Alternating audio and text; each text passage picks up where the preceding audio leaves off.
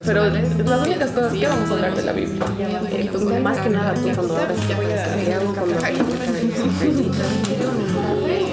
o sea, no, bebé, eso no creo que es lo que tienes que darle otra leída para no decir a lo que no es. O sea, Santiago voy a leer, para enterar lo que dice. Que esto Todos los surcos cerebrales no hemos visto experiencia, pero eh, y subrayadito encima, lo subrayado, así que. Justo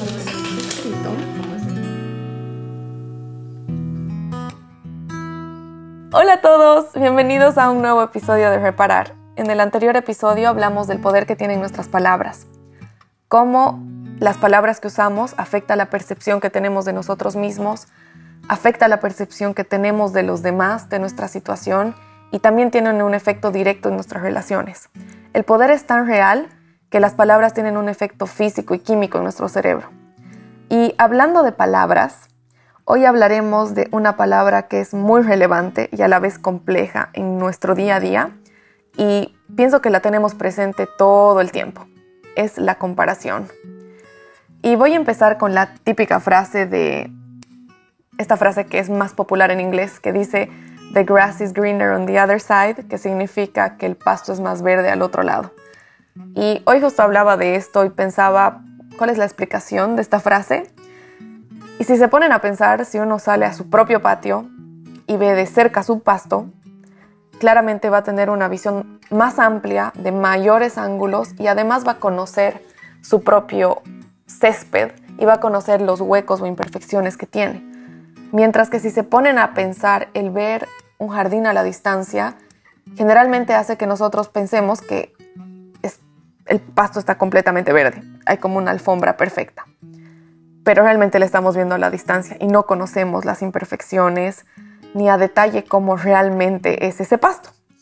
Y creo que esta analogía es demasiado precisa y demasiado útil en el momento de la comparación. Uno de los momentos de mi vida que más me pesó la comparación, bueno, la verdad es que han habido miles, pero uno de los momentos que ha tenido un impacto más fuerte en mi percepción de la vida y de la comparación de los demás fue cuando estaba haciendo una maestría. Eh, cuando empecé la maestría era en Inglaterra y realmente ya fui con muchos miedos, como, pucha, yo no sé, no es mi idioma nativo y no estoy segura si voy a poder entenderlo. También no sé si mi preparación es suficiente.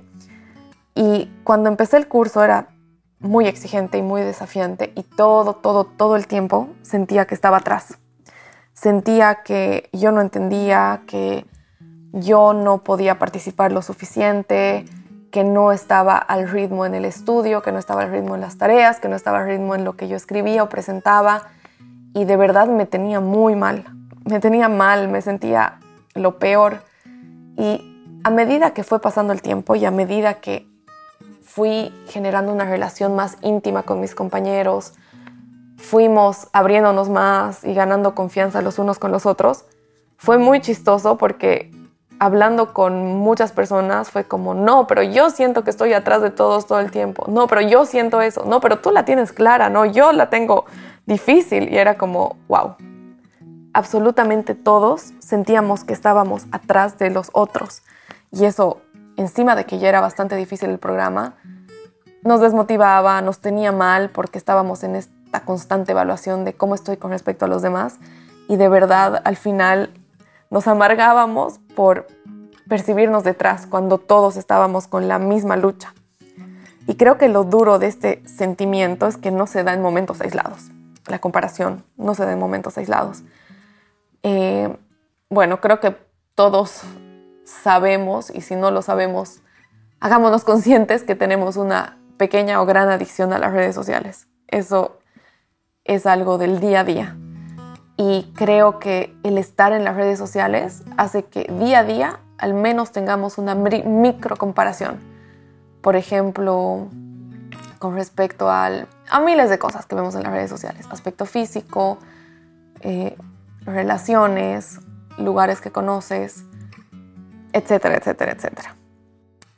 Y no es un tema de satanizar, las redes sociales, ¿no? sino de ver sus ramas, tomar conciencia, como decías, Brie, eh, Son una serie de acciones que tomamos cuando estamos enganchados a la pantalla del celular, que, que la mayoría de ellas no tienen un fruto positivo o no responden a decisiones conscientes que estamos tomando. Y la comparación en esencia no tiene resultados positivos y deseables.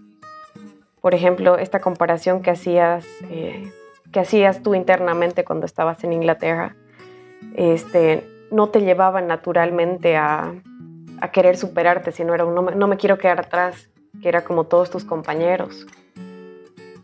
Y eh, en general la comparación tiene un resultado, tiene como resultado el descontento, el desánimo, la envidia.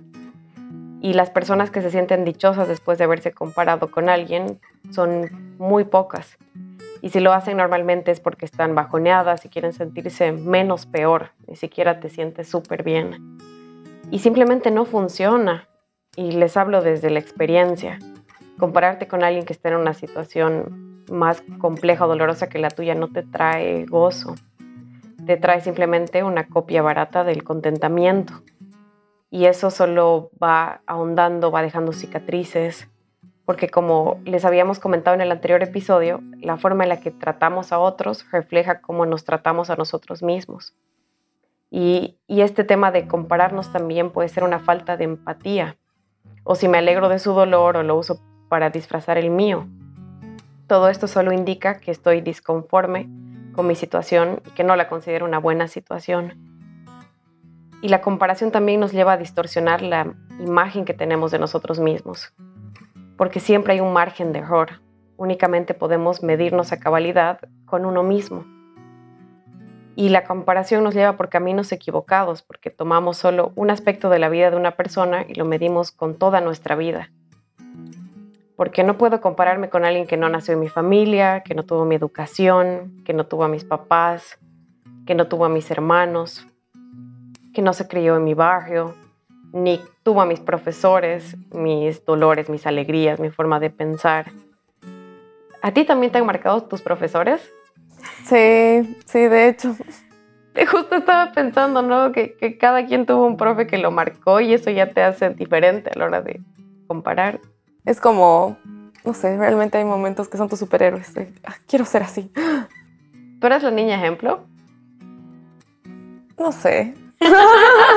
Siento que sí, no ve la choquita bien portada. Depende a qué edad.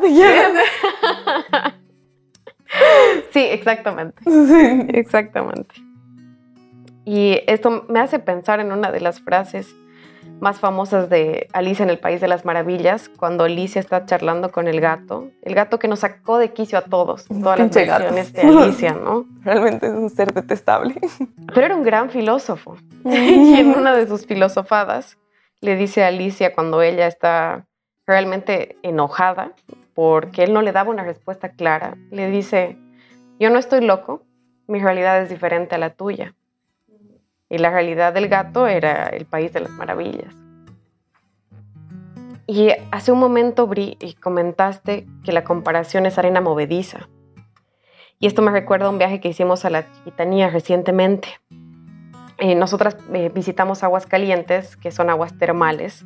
Y en las aguas termales hay unos ojos de agua en los que te vas hundiendo poco a poco y te vas metiendo eh, más en la arena.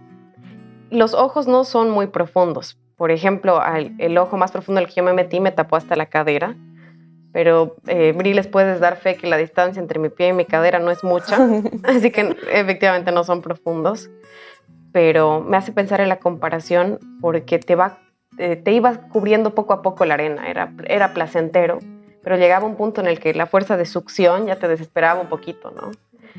Y lo mismo pasa con la comparación, va cubriendo muchas áreas de tu vida hasta que ya las cubre todas con o sin tu permiso.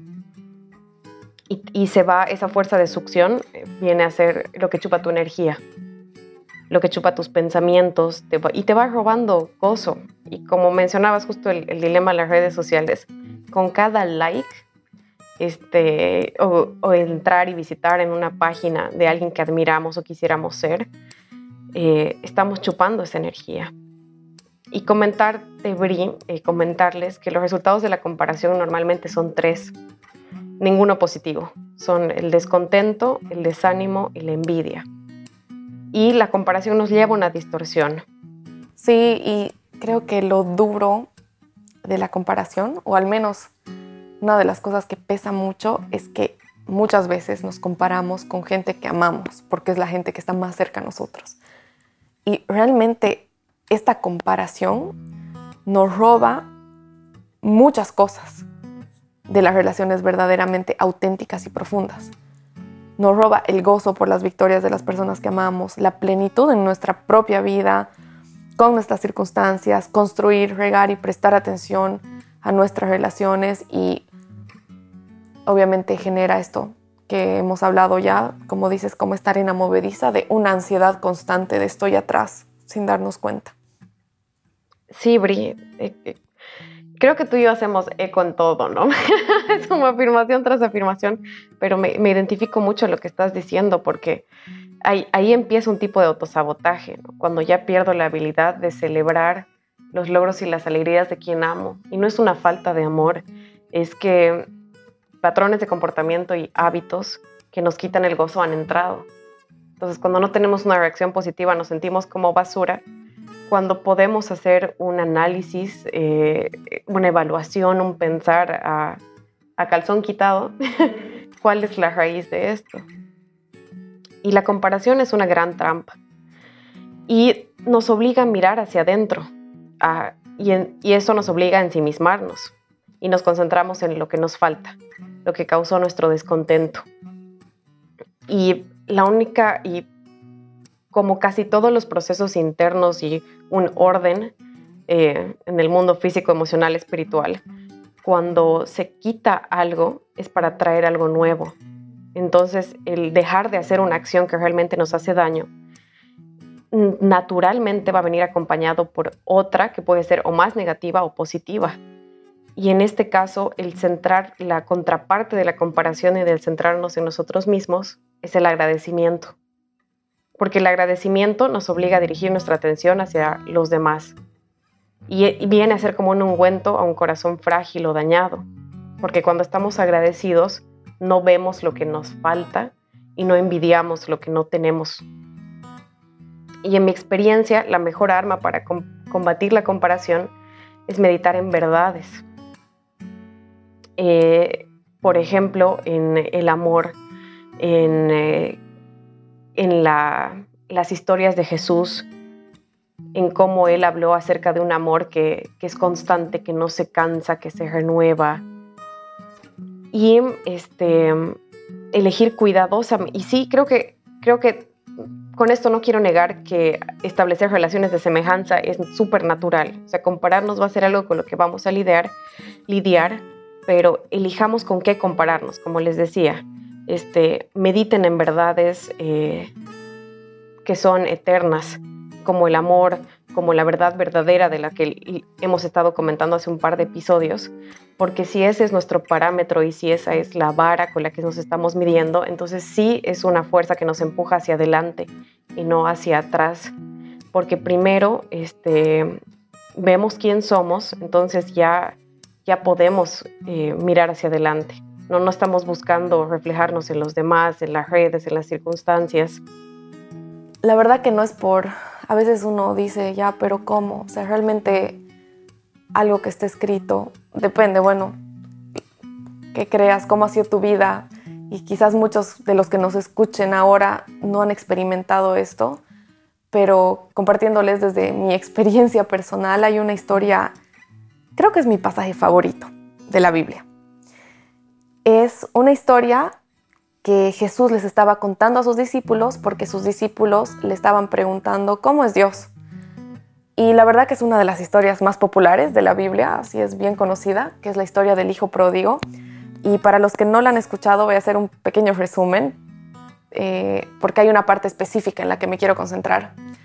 En la historia del Hijo Pródigo hay un padre que es muy próspero, que tiene mucha riqueza y tiene dos hijos. Y el hijo menor decide pedirle su herencia anticipada a su padre. Eso era visto como una deshonra, como una falta de respeto, no le correspondía, pero el hijo menor decide hacer eso, el padre le da su parte de la herencia y el hijo menor se va, gasta la herencia, eh, su situación se pone bastante trágica, en quiebra, tanto así que el hijo termina comiendo con cerdos y en ese momento dice, pucha, los sirvientes de mi papá estaban mejor que yo y decide volver donde su papá. Mientras tanto, el hijo mayor estaba haciendo un hijo mil puntos, así el mejor desempeño, el hijo, el hijo del año, por así decirlo, y vuelve el hijo menor y cuando retorna, el papá va corriendo a abrazarlo, no a reprocharle, no a nada, simplemente a abrazarlo y alegrarse de que ha vuelto. Y dice, bueno, mi hijo estaba perdido, pero ha vuelto. Y dice, vamos a hacer una fiesta y manda a matar un ternero y hace, le da todo. En este momento, paralelamente, el hijo del año, ¿cómo creen que se estaba sintiendo? Estaba como, ¿qué? ¿Por qué? a mí nunca me has hecho una fiesta. Conmigo nunca has festejado, por mí nunca has matado un ternero y yo lo hice todo. Estuve siempre aquí, hice todo bien. ¿Por qué? ¿Cómo no lo va a festejar? ¿Cómo no? Y creo que, la verdad, siendo honesta, creo que desde, el, desde niña escuchaba esta historia y decía, tienes razón, ya. Yo soy el hermano mayor. Y decía como, mm". pero me encanta porque, bueno, esta es mi frase favorita, porque el personaje que es Dios, que es el Padre, que Jesús está contando como Dios, cuando el Hijo está comparándose y pudriéndose de envidia y diciendo, ¿por qué? ¿Por qué? ¿Por qué yo no? ¿Por qué tú no me das? ¿Por qué a mí no? En ese, en ese patrón de carencia del que estamos hablando, de yo no tengo, yo por qué no, yo por qué no tengo esta casa, yo por qué no tengo esta pareja, yo no por qué no tengo este título. Bueno, no en esas palabras, pero básicamente está en ese modo de carencia y de comparación y reclamando. Dios, su Padre, le dice, siempre estoy contigo y todo lo que tengo es tuyo.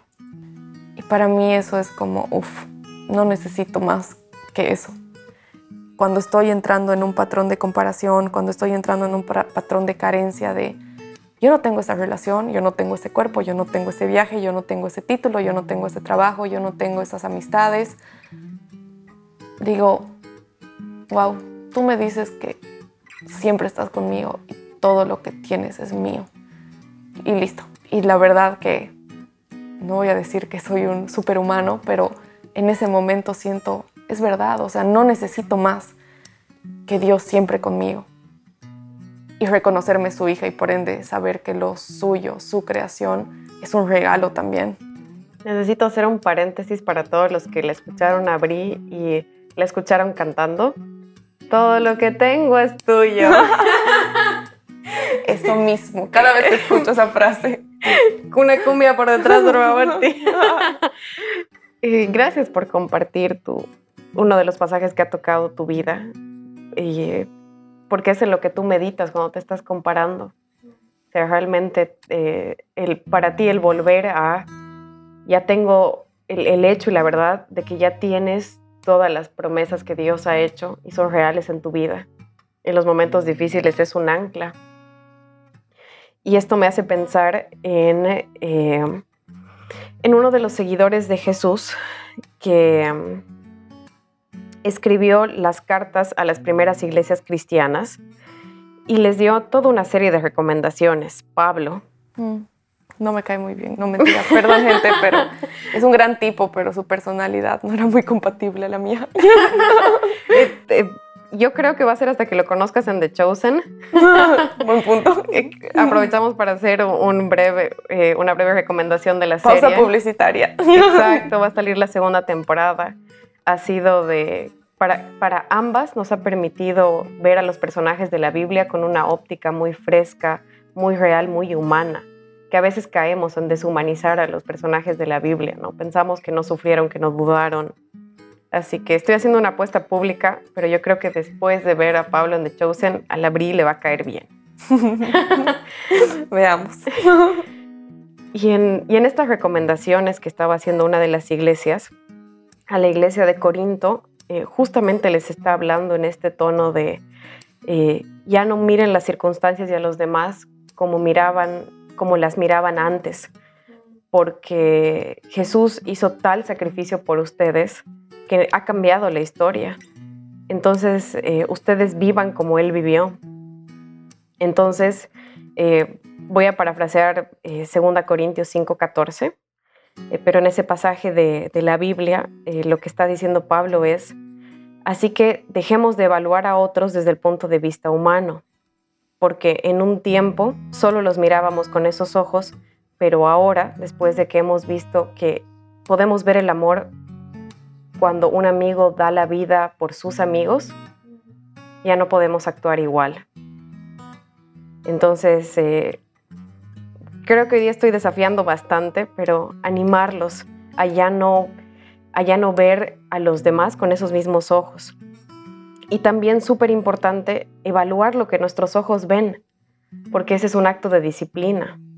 Es em, parecido a comer saludable, porque lo que entra en nosotros a través de nuestros sentidos tiene un fruto y son estímulos para nuestra mente. Por ejemplo, el cine habla a través de las imágenes y las imágenes tienen mucho más efecto que las letras, que los libros, porque entran por los ojos y van directamente al cerebro, eh, neurológicamente hablando. Entonces, si esta info no va acompañada de vivencias y no la racionalizamos correctamente, eh, empezamos a ensimismarnos, a vivir una realidad que no nos corresponde o a ser infelices por otra que no tenemos. Y comentarles que, por ejemplo, em, aquí va una de las confesiones tradicionales de los episodios, yo lucho con alegrarme con los éxitos de los demás. Genuinamente sufro si es un logro que no tengo o que no podré alcanzar. Siento dolor y puedo pasar horas pensando en qué pasos dar para alcanzar lo que los otros tienen. Em, si tengo, qué recursos tengo en mi poder para poder llegar a ese, a ese estado, a ese, ese logro, qué sé yo. Y dejo de disfrutar. Y me siento culpable porque tal cual como comentabas, Bri, hace un momento, me pasa con personas a las que amo y están cercanas o personas que son totalmente ajenas. Entonces, especialmente si es alguien que amo y no me puedo alegrar de su, alegrarme con su alegría, no solo sufro porque no lo tengo, sino que me siento como una basura, una pequeña rata. Y, y literalmente eh, es un ejercicio de acordarme de cómo voy a mirar la situación, quién soy yo, cuáles son las circunstancias. Eh, y, voy, y pienso en ti, inevitablemente, porque sé que nos vas a comentar esto a continuación, pero me acuerdo de ti diciéndome, ¿y eso qué a ti? La verdad que una buena noticia y una mala, no mentira. La buena es que todos hacemos eso. Yo creo que la persona que no admita que algo que anhela mucho y que no obtenga, y que una persona que ama sí lo obtenga, no le afecta o no le ha afectado alguna vez en su vida, estaría mintiendo. Creo que la buena noticia es que todos luchamos con eso. La mala es que estoy confiando en la comparación para aliviar tu, tu estado de yo también. y esto, y estoy pensando mucho en lo que has dicho de que es un acto de disciplina. No me gusta mucho esa palabra, pero he aprendido que tiene muchos beneficios y que las grandes cosas que la humanidad ha logrado han sido mediante la disciplina. Y creo que lo verdaderamente importante de la disciplina, que no es una palabra muy popular o muy bonita tal vez, es que es algo consciente. No es algo que te llueve de la noche a la mañana, es algo que yo tengo que elegir hacer. Y por eso me gusta mucho esta historia, porque esta es mi otra historia favorita, todas mis historias favoritas. No, pero esta... Apéndice A. Apéndice A. Esta parte de verdad me encanta, me encanta porque amo los desayunos. Y bueno, a ver un poco del contexto. Ya mataron a Jesús, Jesús ya resucitó, etcétera, etcétera. Eh, Pedro negó tres veces a Jesús, Jesús le advirtió que lo iba a hacer, pero igual lo hizo, etcétera, etcétera, etcétera. Y están Pedro con algunos de los otros discípulos, están Pedro, está Tomás, está Natanael, está Juan y uno más, creo. Bueno, el punto es que están pescando y al amanecer se les aparece Jesús en la orilla. Y ellos al principio no lo reconocen. Y después Jesús les dice, tiren sus redes y pesquen. Y lo hacen y sacan muchos peces. Entonces en ese momento empiezan a hablar entre ellos y dicen, es Jesús. Y muy a lo Pedro, sanguíneo y todo desesperado, se bota de la barca y empieza a nadar hacia la orilla en la emoción de ver de vuelta a Jesús. O sea, Pedro, quien lo había negado. La última vez que lo vio, lo negó. Pero lo ve y no contiene su amor y nada hacia la orilla. Me encanta porque es como, ¿qué haces después de que tus discípulos te traicionan, te crucifican y resucitas? Lo primero que haces es prepararles el desayuno. Me encanta, sí, Jesús los espera con el desayuno listo y empieza una de las charlas más significativas para la iglesia de hoy en día porque es a ese Pedro que a pesar que lo negó, primero le pregunta si lo ama o no, o sea, antes de, de reclamarle o de cualquier cosa le pregunta si lo ama y después le empieza a dar como una serie de, de misiones, ¿no? De apacienta a mis ovejas, o sea, ¿no? De, todo lo que va a venir a hacer la iglesia. Entonces le da una serie de misiones que él tenía que cumplir. Y pónganse a pensar en este momento, ¿no? O sea, Pedro es como, pucha, era mi maestro, vi milagros, pero después lo negué, le dije que no lo iba a negar, estaba seguro que no, pero después lo negué, tuve miedo, lo negué, soy un gil, pero ahora lo veo, me lanzo al agua, eh, llego, lo abrazo, emocional, ¿quién? Ya. Jesús le dice, me amas, te amo, Señor, pero si tú sabes que te amo, desesperación, está viviendo uno de los momentos, yo creo, más hermosos de su vida, o sea, lo ha visto resucitar, o sea, es esto de, eres tú, eres tú, Señor. Está viviendo así el momento épico, le está dando su misión, su propósito, ya lo perdonó, ya le dijo que se aman, le preparó el desayuno. Y de repente Pedro le dice, ¿y qué de él, de Juan? Y él, y me encanta Jesús porque le responde con la frase más poética, compleja y hermosa de la vida.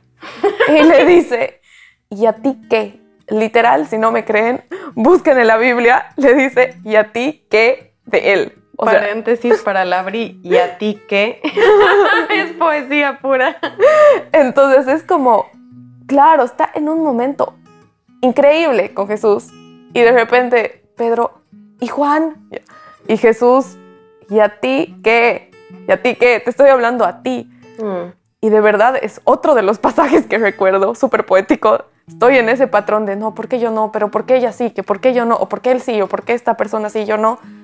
Y me recuerdo, me recuerdo esa frase y digo, me acuerdo de la cara de Jesús diciendo, ¿y a ti qué? Así con fatiga. ¿Y a ti qué? Porque realmente si uno se pone a pensar, lo que esté pasando en las demás personas no incide en mi propio progreso, en mi propio proceso con el Señor. Ahora no estoy diciendo que las relaciones no inciden, sí inciden mucho, pero la vida y los parámetros de comparación de los demás no tienen un efecto real en lo que yo estoy viviendo. Es simplemente un efecto relativo en mi mente que me hace sentir que estoy más adelante o más atrás. Entonces, me genera una convicción súper profunda de no nos perdamos nuestro desayuno personal con Jesús preguntando, ¿y qué de Juan? Cuando Jesús está, ¿y a ti qué? Disfrutemos el desayuno, disfrutemos las preguntas, disfrutemos la frustración, disfrutemos la reconciliación, y me pongo a pensar en, inclusive, la parte biológica, física y natural nos da este mensaje de, chango, no te compares, porque no hay nadie como tú. Sé que va a sonar trillado, pero no hay una persona que tiene la misma huella digital, no hay una persona que tiene el mismo patrón de iris que tú, no hay una persona que tiene el mismo ADN que tú, mucho menos aún tu personalidad, tu alma, tu espíritu realmente eres único y tu proceso con Dios es único. Entonces la próxima que te estés comparando, decite, ¿y a ti qué? Pariente de Cite y a ti qué. Súper, gracias por compartir. Creo que hoy te estoy dando muchas gracias porque siento que mientras vamos digiriendo el episodio, como muchas, muchas piezas del rompecabezas van encajando en, en mi corazón y espero que así sea con quienes nos están escuchando. Y para cerrar este episodio, recordemos las formas que hemos estado mencionando a lo largo de esta conversación en las cuales podemos lidiar con la comparación para evitar que la arena movediza de la insatisfacción, de la envidia y el descontento nos quiten la energía y distorsionen nuestra visión de nosotros mismos y del presente. La primera forma es practicar el agradecimiento, enfocar su atención en lo verdaderamente importante, ser agradecidos con las personas, las relaciones y circunstancias presentes. Mientras crezca el agradecimiento, la comparación va a disminuir. La segunda forma es estar presentes en el presente. Ser intencionales en estar conscientes del lugar en donde están hoy, en los procesos que están viviendo ahora, en su relación con Dios y en las áreas que Él está tratando en sus vidas. Y la tercera forma en la que podemos enfrentar la comparación es ayudando a los demás. Prestemos atención a cómo están quienes nos rodean, cómo podemos acompañarlos en sus alegrías, cómo podemos caminar con ellos en sus lutos y cómo podemos compartir la vida con ellos en el momento a momento, en el día a día. Y no se preocupen si naturalmente no les nace hacer ninguna de estas cosas, ninguna de estas formas, porque es necesario ser intencional, tomar la decisión de, reaccionar diferente, de parar un, un patrón de comportamiento, de pensamiento. Y día a día va a ser más sencillo agradecer que comparar. Así que ya saben, no se comparen. Nos vemos en el próximo episodio.